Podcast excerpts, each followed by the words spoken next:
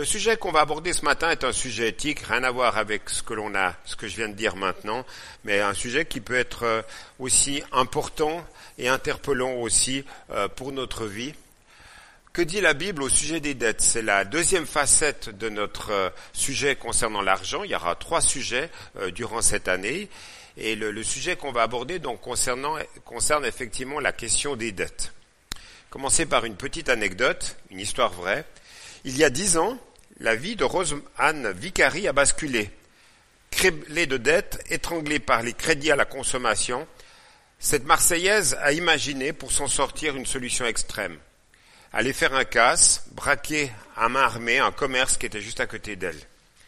Elle est interpellée, puis jugée, et elle n'écope finalement que d'un an de prison avec sursis.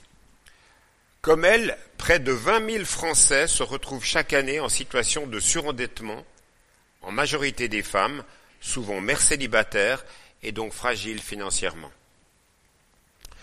Oser parler des dettes, pour moi, dans une église est important. Pourquoi? Parce que notre relation à l'argent ne doit pas être un sujet tabou, mais ça doit être un sujet abordé comme les autres. Parce que finalement, la question de la dette, elle est importante dans les différents cercles de la société. Ça part de l'individu, l'exemple de cette femme, mais ça part aussi euh, à l'échelle de notre pays. Savez-vous, par exemple, que la dette publique de la France s'élève à 2299,8 milliards d'euros? Ça, c'est la dette. Et si ça vous intéresse de savoir comment les pays européens se comportent à ce niveau-là, vous, vous mettez dette publique européen et vous avez toute la liste des pays. Vous êtes quand même surpris de notre mode de fonctionnement de nos pays occidentaux par rapport à cela.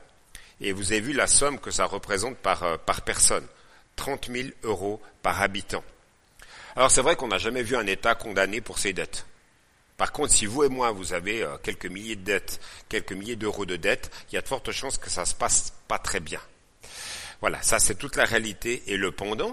Mais toute la question de la gouvernance d'une municipalité. On va bientôt avoir les élections euh, euh, municipales prochainement dans notre pays, mais encore à une plus grande échelle, euh, les élections nationales, les orientations budgétaires, les choix que l'on fait. C'est important en tant que chrétien qu'on puisse s'y intéresser aussi. Alors, posons-nous cette question. Finalement, c'est quoi une dette? Alors j'ai trouvé cette définition dans le dictionnaire. Une dette est une obligation pour une personne à l'égard d'une autre de payer une somme d'argent. Les dettes comprennent l'argent dû aux compagnies de cartes de crédit, les emprunts bancaires, les sommes empruntées à la parenté, les hypothèques sur le logement et les factures dont le délai a été dépassé. J'aimerais aussi que l'on réalise qu'un endettement, eh bien, ça a un coût humain. L'endettement a un effet physique sur la personne en faisant augmenter le stress, et oui, et en contribuant aussi à une certaine forme de fatigue mentale, physique et émotionnelle.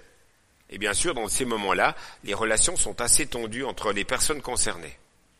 Ça peut être votre banquier aussi, quoi. Beaucoup de personnes élèvent leur niveau de vie par l'endettement et découvrent par la suite que le fardeau des dettes pèse lourdement sur plusieurs aspects de leur vie. Et je ne parle même pas de l'aspect assez terrible où l'emprunteur perd son emploi, où l'emprunteur euh, tombe malade, et au fait où ça devient une véritable catastrophe. Par malheur, c'est souvent les plus pauvres qui se laissent coincer par ce piège de la société de consommation. À notre époque, tout peut s'acheter à crédit, même le superflu. Voilà pourquoi beaucoup de personnes promènent des sortes de chaînes d'esclavage, des sortes de chaînes d'esclaves à longueur d'année, et ces personnes-là disent notre, salaire ne va même plus servir à vivre. Notre salaire va même plus servir à s'offrir des choses que l'on désire, car l'on ne peut plus payer nos traites euh, parce qu'on a déjà tout consommé. Et en plus, tous ces produits coûtent plus cher par ce système puisqu'il faut s'acquitter aussi des intérêts. Ce Dieu a même, ce Dieu de la consommation a même ses prêtres et ses prophètes, qui sont les, les, les organismes de crédit et les publicistes, et les publicistes. Les proverbes d'aujourd'hui ne sont-ils pas en effet de beaux slogans, bien en couleur, qui assurent bien-être, confort et bonheur? Achetez, achetez, et vous serez heureux, vous payerez plus tard. Faites-nous confiance, prosternez-vous, euh, la déesse consommation vous comblera. Honorez le Dieu de l'argent, il comblera tout, petits et grands, pourvu que vous lui vouiez le culte qu'il mérite. Je suis un peu sarcastique, mais après avoir accompagné des gens qui étaient dans des dettes, dans des dettes profondes avec le couteau sur la gorge, je peux vous dire qu'au niveau humain, c'est des périodes qui sont pas faciles pour elles. Les enjeux sont lourds et les conséquences pour les personnes sont trop importantes. On peut tomber malade gravement parce que l'on a des dettes. Alors, j'aimerais que l'on comprenne, et je le dis tout, de suite maintenant, et c'est peut-être la, peut-être la, la notion peut-être la plus importante. Les dettes sont bien sûr la partie visible de l'iceberg dans le comportement d'une personne.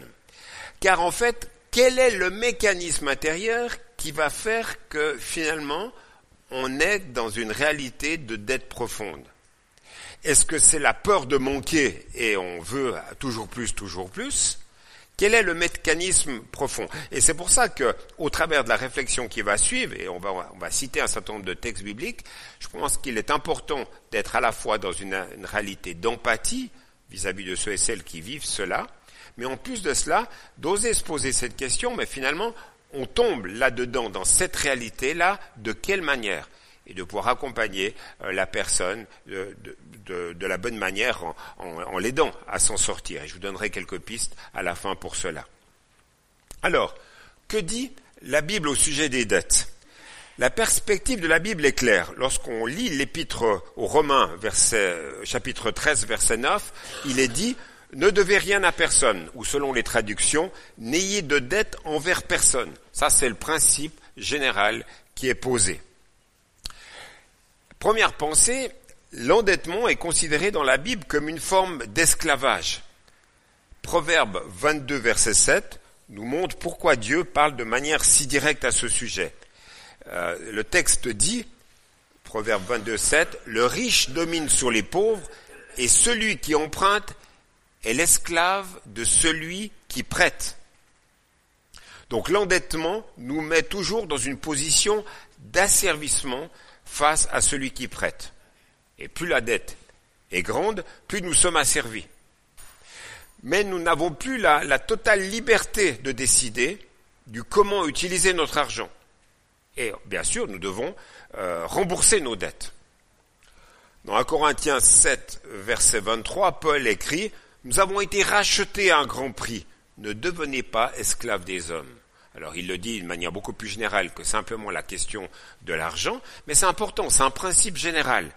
Dieu a payé le prix ultime en nous donnant son Fils unique Jésus-Christ pour que nous puissions être des hommes et des femmes libres. Si nous ne sommes pas libres par rapport à la, à la question de nos choix liés aux questions de finances, donc nous sommes esclaves dans ce domaine-là bien précis. Et en fait, le désir que Dieu a pour nos vies en tant qu'enfants de Dieu, c'est que nous puissions non seulement aspirer à la liberté, la vivre toujours plus pleinement, mais, mais, mais ne plus être euh, dans des contingences euh, telles que celles euh, de, de, des remboursements dont je parlais tout à l'heure. Donc cet asservissement d'hommes pour d'autres hommes, en fait, devient quelque chose d'ultra pervers. Et puis, deuxième aspect, l'endettement dans la Bible considéré comme une malédiction. Une des promesses découlant de l'obéissance dans l'Ancien Testament, Testament était de ne plus avoir de dette, et de ne pas avoir de dette, pardon. Un texte Deutéronome 28 nous dit, si tu obéis bien à la voix de l'Éternel ton Dieu, en observant et en mettant en pratique tous ces commandements que je te prescris aujourd'hui, l'Éternel ton Dieu te donnera la supériorité sur toutes les nations de la terre. Voici toutes les bénédictions qui viendront sur toi et qui t'atteindront lorsque tu obéiras à la voix de l'Éternel ton Dieu. Tu prêteras à beaucoup de nations et tu n'emprunteras pas. Donc voilà, il y a un, plaidoyer à la générosité pour que des nations puissent euh, être bénies, encouragées, fortifiées. Et là, on pourrait avoir toute une réflexion hein, sur les échanges nord-sud hein, par, rapport aux pays les, plus pauvres de la planète quel est notre positionnement pour nous, de nous, vis-à-vis d'eux euh, en tant que tels? Et la, la, pensée aussi qui découle de cela, c'était que l'endettement aussi dans la pensée de Dieu était une des malédictions découlant de notre désobéissance à l'égard de Dieu.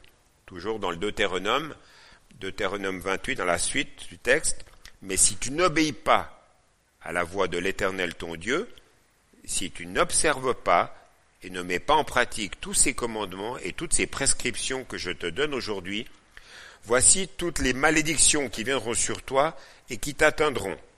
L'immigrant qui sera au milieu de toi s'élèvera toujours plus au-dessus de toi, et toi, tu descendras toujours plus bas.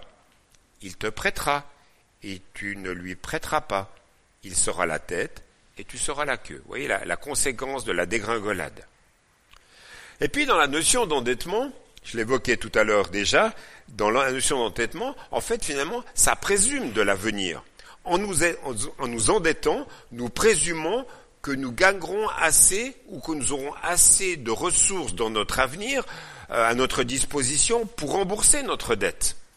Nous prévoyons par exemple que nous conserverons notre place de travail ou encore que notre entreprise euh, sera toujours plus florissante et que nos investissements seront, resteront profitables. Et la Bible nous met en garde par rapport à ça en nous disant, texte de Jacques, à vous maintenant qui dites aujourd'hui ou demain nous irons dans telle ville, nous y passerons une année, nous y ferons des affaires et nous réaliserons un gain. Vous qui ne savez pas ce que votre vie sera demain. Vous êtes une vapeur qui paraît pour un peu de temps et qui ensuite disparaît. Vous devriez dire au contraire, si le Seigneur le veut, nous vivrons et nous ferons ceci ou cela. Quand des personnes décèdent et quand on ouvre leurs affaires, leur réalité financière, et qu'on s'aperçoit que les chiffres ne sont pas dans le positif, mais qu'elles ont des dettes manifestes, les héritiers, c'est un moment difficile et compliqué d'arriver à s'entendre qu'est-ce qu'on va faire de tout cela. Et pourtant, voilà, il faut assumer euh, cet héritage-là aussi, ou alors le, répudier et le refuser complètement. Mais voilà, le, fait de, s'endetter, euh, soyons attentifs sur, la, réalité de l'avenir en tant que tel. En français, cette expression Dieu voulant était couramment utilisée après avoir dit son intention de faire ceci ou cela. Et je crois que c'est un utile rappel pour chacun d'entre nous de dire, mais voilà, si le Seigneur le veut, nous vivrons et nous ferons ceci ou cela. Il faut être dans une attitude de, de sagesse et de prudence. Maintenant, on pourrait se poser la question finalement, dans quel cas peut-on faire un emprunt? Ben, La Bible ne dit pas grand-chose à ce sujet-là. Il y a des principes généraux, j'en ai évoqué quelques-uns il y a un instant, mais il n'y a rien de précis en tant que tel. Mais avant de, contracter une dette, on devrait se poser deux questions essentielles à mon avis. Est-ce que le bien acquis va potentiellement augmenter de valeur? Et deuxième question, est-ce que nous avons les moyens de rembourser mensuellement le montant de notre dette? Parce que si c'est pour entériner une, voire deux, voire trois générations dans les remboursements, il y a des vraies questions c'est notre actualité, mais j'ose quand même l'évoquer. Je pense à des exemples d'églises en France ou en Europe euh, qui ont fait des projets un petit peu mégalos en termes de, de, bâtiments et qui finalement, euh, il y a eu des problèmes dans l'église, des relations difficiles. Bah, les gens sont partis, hein. Ils ont pas, ils sont pas partis avec les remboursements à faire. Hein. Ils sont partis comme ça, du jour au lendemain. Et en fait, ceux qui sont restés, sont restés avec les dettes du bâtiment. Une génération, deux générations, trois générations. Il faut être sage sur ces questions-là. C'est notre actualité d'Église. Et ça montre bien que tous les questionnements financiers qu'on peut avoir doivent se faire et doivent se vivre dans une dimension de prière, d'écoute de Dieu, d'écoute les uns des autres et d'un cheminement posé euh, qui avance progressivement. Ça, c'est important. Est-ce que nous avons les moyens de rembourser le montant de ces engagements que nous prenons? Alors, dans quel cas peut-on faire un emprunt? Donc c'est encore une fois difficile de répondre à cette question, mais on peut se poser cette question. Si j'achète une, je vais prendre quelques exemples. Si on achète une voiture à crédit, est-ce que dans le temps, notre voiture va augmenter de valeur? La teigne et la rouille vont euh, abîmer la voiture, la boîte à vitesse va fonctionner de plus en plus mal. Enfin, vous voyez. Alors qu'une voiture, pour la plupart d'entre nous, c'est quand même un outil utile, un outil de travail, un outil pour se déplacement, pour se déplacer. Donc c'est là, il faut bien réfléchir euh, comment ce qu'on fait et puis la valeur de ce que l'on fait en tant que tel. Un autre exemple, l'achat d'un logement. Pendant de nombreuses années, l'achat d'un logement paraissait être le seul bien qui nécessitait un emprunt. Plutôt que de faire des remboursements et une location, on fait, euh, on fait un emprunt à la banque pour cela. Ouais, c'est un sujet qui est délicat parce qu'aujourd'hui, des biens immobiliers, je nous, ça fait cinq ans qu'on est à Fontaine, notre bien n'a plus la même valeur qu'il avait il y a cinq ans lorsqu'on l'a acheté. On le sait parce qu'on a des voisins qui ont fait euh, des achats. Euh, voilà, notre bien a perdu de sa valeur. Donc si on revendait maintenant, eh bien finalement on ne retournerait pas sur les mêmes sommes. Et pourtant on est content d'avoir acheté et d'avoir emprunté plutôt que d'être en location. Parce que vu le prix des, locations aujourd'hui, voyez, il y a, toute une réflexion, un micmac cérébral, et pendant ces périodes-là, euh, ça fatigue. Ça fatigue. Mais ça fait partie des réalités qu'on est appelé à vivre sous le regard de Dieu, et peut-être avec le conseil de frères et sœurs euh, qui ont quelques kilomètres d'avance, de plus d'expérience que nous par rapport à ça. Parce que c'est ça aussi la réalité de l'Église. Moi, je connais des personnes aussi qui se sont endettées pour payer leurs études. On fait un emprunt, ça c'est le système aussi américain. Hein. Euh, on peut emprunter et avoir pendant 15 ans ou 20 ans des remboursements à faire pour pouvoir payer ses études. Mais même ici en France, petit à petit, on rencontre des personnes comme cela qui sont obligées de faire des emprunts parce que les parents ne peuvent pas donner. Donc on fait des emprunts bancaires pour pouvoir payer euh, les études des, des enfants. Dans tous ces cas de figure, dans l'Église, il est important d'être dans une attitude de compréhension vis-à-vis des frères et sœurs emprunteurs. Ne pas être dans le jugement. On est tous différents les uns des autres, on a tous des réalités familiales qui sont différentes, et je crois que c'est important. C'est pas parce que ça touche les questions d'argent qu'il faut être plus épidermique, plus sensible, plus dans la critique, mais au contraire, essayons de comprendre, cheminons, prions les uns avec les autres par rapport à cela. Alors je vais poser aussi cette, euh, cette question. En fait, comment sortir de l'endettement? Et j'aimerais faire une proposition très pratique en dix étapes pour une libération de nos éventuelles dettes. Alors vous vous sentez peut-être pas concerné, mais qui sait peut-être quelqu'un de vos connaissances peut se sentir concerné par rapport à ça. Étape simple qui requiert une démarche volontaire pour arriver à atteindre le but souhaité. Dans une démarche chrétienne, bien sûr, une invitation à la prière. Je pense que c'est le, premier postulat. On veut honorer le Seigneur au travers de nos choix de vie. Donc la prière, elle est importante. Euh, se mettre en conformité par rapport à la volonté de Dieu et sortir de, cet esclavage. Je vais vous donner un, un exemple d'un texte avec une proposition faite par un homme de Dieu. Dans Deux Rois, au chapitre 4, les versets 1 à 7. La veuve d'un disciple des prophètes implora Élisée en ces termes. Ton serviteur, mon mari, est mort. Tu sais combien il révérait l'Éternel. Or voilà que l'homme qui lui avait prêté de l'argent veut prendre mes deux enfants et en faire des esclaves. Élisée lui demanda, Que puis-je faire pour toi? Dis-moi ce que tu as dans ta maison. Elle répondit, Je n'ai rien d'autre chez moi qu'un flacon d'huile. Il dit alors, Va donc emprunter chez tous tes voisins autant de récipients vides que tu pourras, puis tu rentreras chez toi, tu fermeras la porte sur toi et sur tes fils, tu verseras de l'huile dans tous ces récipients, et tu les mettras de côté à mesure qu'ils seront pleins. La femme le quitta et fit ce qu'il lui avait dit. Elle ferma la porte sur elle et sur ses fils. Ceux-ci lui présentèrent les récipients et il les remplissait. Lorsqu'ils furent tous pleins, elle dit à l'un de ses fils, Passe-moi encore un récipient. Mais il lui répondit, Il n'y en a plus. Au même moment, l'huile s'arrêta de couler. Elle alla le raconter à l'homme de Dieu qui lui dit, Va vendre cette huile.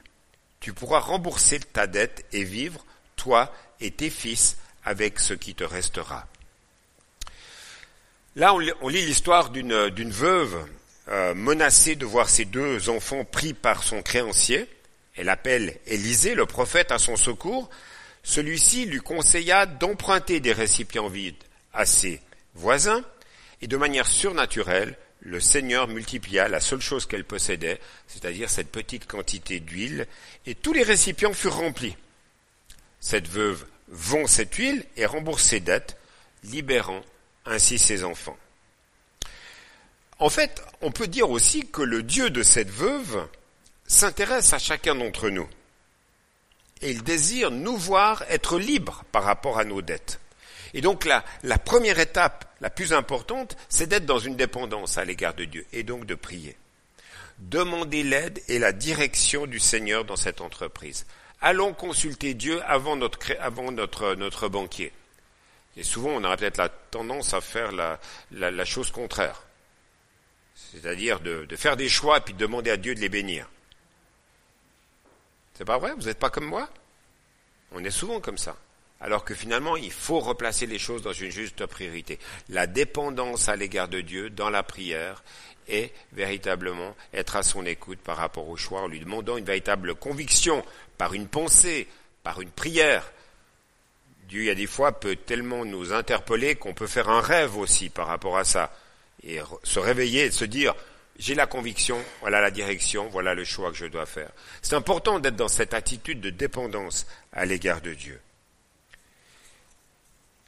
Et là, on voit, il a fallu du temps, il a fallu remplir, il a fallu euh, construire le, les choses afin d'être pleinement libre et de pouvoir libérer surtout ses enfants de cette tutelle avec le risque d'esclavage. Maintes fois, on a vu Dieu bénir les efforts faits pour rembourser au plus vite les dettes.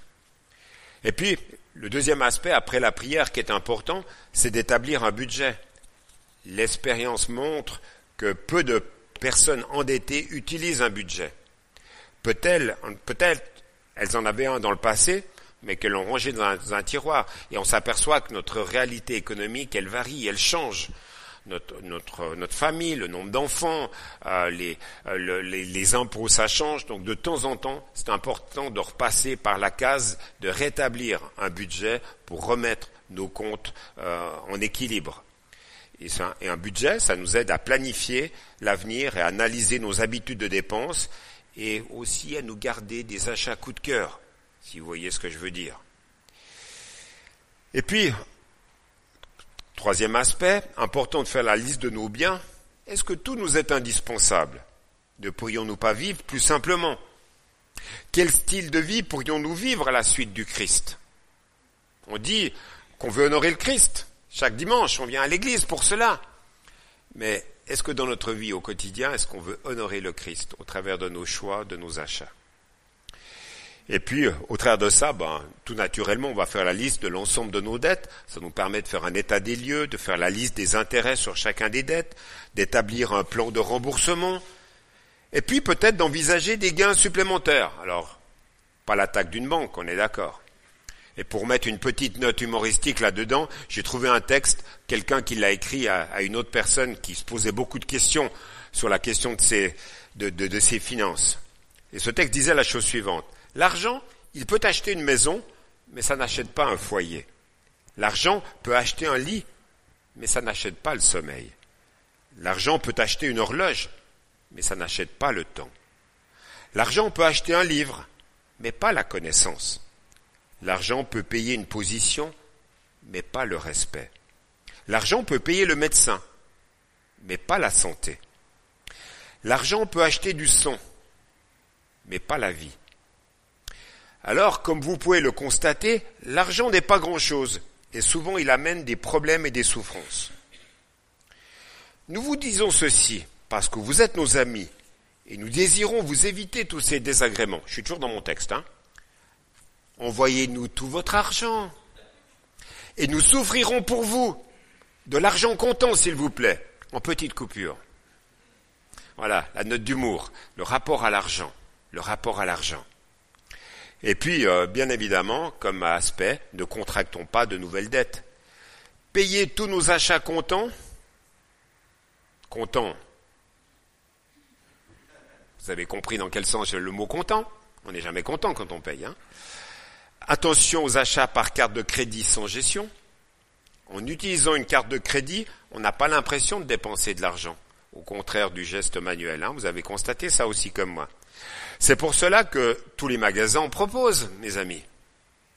Attention aussi aux commandes par Internet. C'est facile de commander par Internet. En général, un clic sur l'objet, un autre clic, et peut-être encore un troisième clic, et vous allez être les joyeux propriétaires de tel ou tel objet. C'est très facile, mais on peut vite être dans les dettes par rapport à ça sous des formes d'achat compulsif. Quoi. Donc c'est important. C'est important d'être attentif à cela. Et puis, huitième aspect, apprenons à être contents de ce que nous avons. Dans notre culture, l'industrie publicitaire a développé des méthodes puissantes, des méthodes sophistiquées pour nous encourager à la consommation. Et souvent, le message qui est véhiculé crée l'impression d'un manque et nous incite à nous sentir frustrés. Ah, le dernier smartphone, le dernier iPhone 10, si beau, si performant, si ceci, si cela. Vous voyez? Et, en fait, pourquoi avoir la dernière nouveauté? Vous avez réfléchi à ça? Pour être comme les autres? Bah, vous voyez, tout ce que c'est toutes des réflexions qui remontent très très loin, et ça vaut la peine de réfléchir. En tant que chrétien, on n'a pas besoin de faire comme les autres. On n'a pas besoin de devenir amiche non plus, hein, et puis de se balader en, en voiturette, et puis voilà, un juste équilibre à avoir aussi, quoi. Euh, habiller nos enfants avec des locks euh, de, de, de, de, quatrième recyclage, c'est pas top non plus vis-à-vis d'eux en termes d'image. Quoi. Donc voilà, il faut être dans l'équilibre par rapport à ça. Je me souviens de, cet exemple d'une entreprise de biens de consommation qui a ouvert une nouvelle usine en Amérique centrale. Parce que là, il y avait une main-d'œuvre abondante et, bon marché surtout, bien sûr. Et tout se passa bien jusqu'au jour où les ouvriers ont reçu leur premier salaire. Ils ont dépensé leur premier salaire, ils ont acheté pas mal de biens de consommation. Le lendemain, en fait, ils ne sont pas retenus au travail. Ils ne sont pas revenus au travail. Alors, quelques jours après, le responsable se rend vers le chef du village pour essayer de comprendre quel était le problème. Et le chef répond, Pourquoi devrait-il travailler? Nous avons maintenant tout ce que nous avons besoin. L'usine chôma pendant deux mois, jusqu'à ce que quelqu'un ait l'idée d'envoyer quelques catalogues de biens de consommation que les villageois n'avaient pas encore. Et l'usine pu recommencer à travailler. La réalité, elle est là. Elle est là. Et, en fait, euh, à moins de mettre stop pub sur nos boîtes aux lettres, nous recevons ces mêmes catalogues aussi, chacun d'entre nous. Et il y a une vérité qui est importante à noter maintenant. Euh, en fait, on connaît tous ces textes bibliques qui nous parlent de la convoitise des yeux. Et il me semble important de dire que tout part de là si nous étions seuls sur une île déserte sans connexion Internet, on ne recevrait pas de publicité et nous n'aurions pas envie d'acheter. Ce serait beaucoup plus simple. On trouve un texte intéressant dans 1 Timothée 6 qui nous dit les contestations, il y a les contestations interminables d'hommes à l'esprit corrompu, privés de la vérité et qui considèrent la piété comme une source de gain. Certes, c'est une grande source de gain que la piété si l'on se contente de ce que l'on a. Réfléchissez bien à cela. C'est une grande source de gain que la piété si l'on se contente de ce que l'on a. Être satisfait en Christ peut être une source de gain, même matériel. Vous avez la santé Vous avez un toit Vous êtes nourri Bénissons Dieu pour ces réalités-là régulièrement. Nous sommes des privilégiés, mes amis. Apprenons à être contents de ce que nous avons. Et puis, il peut y avoir aussi, euh, au fait, à certains moments dans notre vie, à être prêt à changer radicalement euh, de style de vie. Euh, ça peut demander peut-être d'abaisser son niveau de vie pour pouvoir rembourser nos dettes plus, plus rapidement ça peut être le fait de changer d'appartement, d'avoir une plus petite voiture, etc. Et puis dans ce temps de lutte, hein, pour se dégager de, nos dettes, c'est important de, ne pas abandonner et d'être dans une lutte. Mais le combat peut être difficile. j'aimerais finir ce temps de réflexion par un dernier texte biblique. Vous connaissez peut-être cette expression qui dit Tu es un sac ou un panier percé. pas si ça vous dit quelque chose. Est-ce que vous saviez que c'est une expression biblique? Dans AG chapitre 1 versets 5 à 7, le prophète dit la chose suivante. Maintenant, je vous le demande, moi le Seigneur de l'univers, réfléchissez à ce que vous faites. Vous avez semé beaucoup, mais récolté peu. Vous mangez, mais pas à votre faim. Vous buvez, mais pas autant que vous voulez. Vous portez des vêtements, mais vous avez froid. Vous gagnez votre vie, mais votre argent va dans un... Beaucoup de personnes qui ont des dettes voient le récit de leur vie dans ce texte. Ils n'ont jamais assez d'argent. Et pour cause, tout se passe comme si l'endroit où elles mettent leur argent était percé. L'argent s'écoule aussi vite qu'il y rentre. Et Dieu nous invite dans ce texte à réfléchir à notre conduite. Il nous demande de vérifier si toutes nos options sont justes, si la raison qui nous pousse à faire ces dettes sont justes. Et là, on doit se poser cette question aussi, euh, peut-être sous un angle spirituel, que finalement, à force de rembourser nos banquiers, de rembourser nos dettes et nos intérêts à des organismes de crédit euh, et avec des sommes qui peuvent être des sommes importantes, si nous consacrions, si nous réorientons, ces sommes d'argent-là sur d'autres projets liés au royaume de Dieu, combien nous pourrions plus être véritablement être à même de pouvoir mener ces projets. Donc il y a une véritable réflexion sur l'utilisation de notre argent en tant que tel, de faire de choix, des choix qui soient équilibrés selon le royaume de Dieu. Et je finis en, disant aussi qu'emprunter n'est pas un péché, il hein, ne faut pas le mettre sous cet angle-là. Mais les conséquences de l'emprunt et des intérêts qui vont avec peuvent le devenir. Tout à l'heure, j'évoquais la situation des pays pauvres qui ont des dots colossales à cause des pays riches, il faut le reconnaître. Eh bien, il y a des choses à vivre, il y a des choses à construire, il y a des démarches à entreprendre.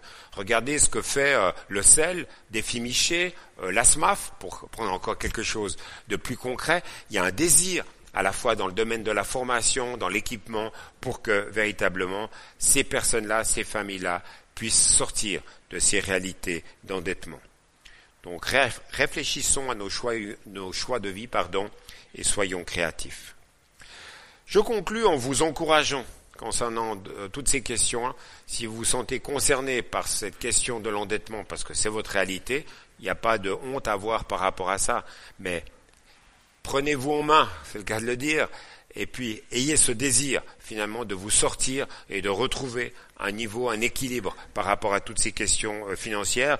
Encore une fois, demandez conseil à des chrétiens qui ont un peu plus d'expérience sur ces questions-là, et puis surtout demandez à Dieu de faire des bons choix par rapport à votre vie.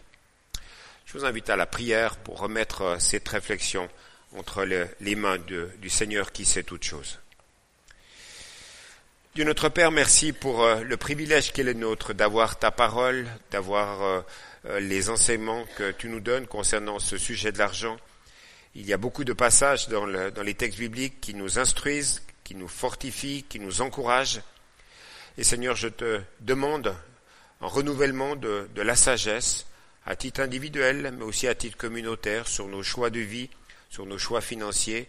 Donne-nous, Seigneur, d'être au clair dans notre esprit Donne-nous des convictions, donne-nous de pouvoir euh, avancer, progresser, euh, nous développer en tant que famille et aussi en tant qu'Église euh, selon ta volonté.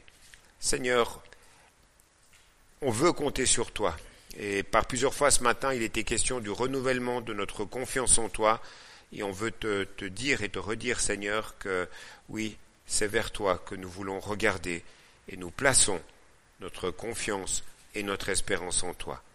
Béni soit ton nom, Seigneur. Merci d'être ce Dieu qui pourvoit à tous nos besoins jour après jour. Amen.